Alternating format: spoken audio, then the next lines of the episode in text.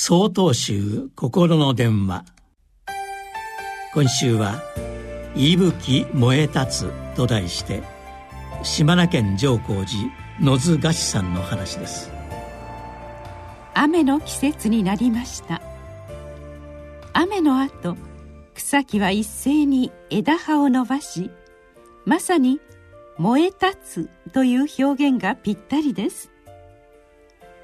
空から降ってくる雨は同じ水。その水を草木がそれぞれの能力に応じて吸収し思い思い着実に成長している姿を見るにつけ私もこうあらねばと考えさせられます。ご承知の通り今年4月熊本県大分県を中心に九州地方で大震災が発生しました。東日本大震災の傷がまだ癒えぬ間の大災害です。草木が雨を受け止めるように被災された方々の悲しみや苦しみを私はどう受け止めればよいのでしょうか。そもそもそのような能力が人間にあるのでしょうか？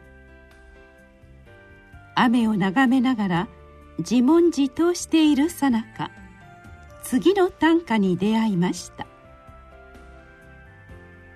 大津波無力な自分もどかしくせめてと祈る合わせる手と手。東日本大震災の折島根朝日社会復帰促進センターの入所者が読んだ一首です。人間の能力には限界があります。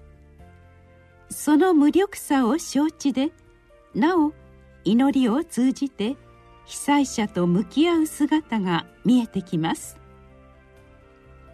被災された方々の悲しみ苦しみを受け止めきることは到底できない。だからこそ受け止め続けようとする努力が必要だ。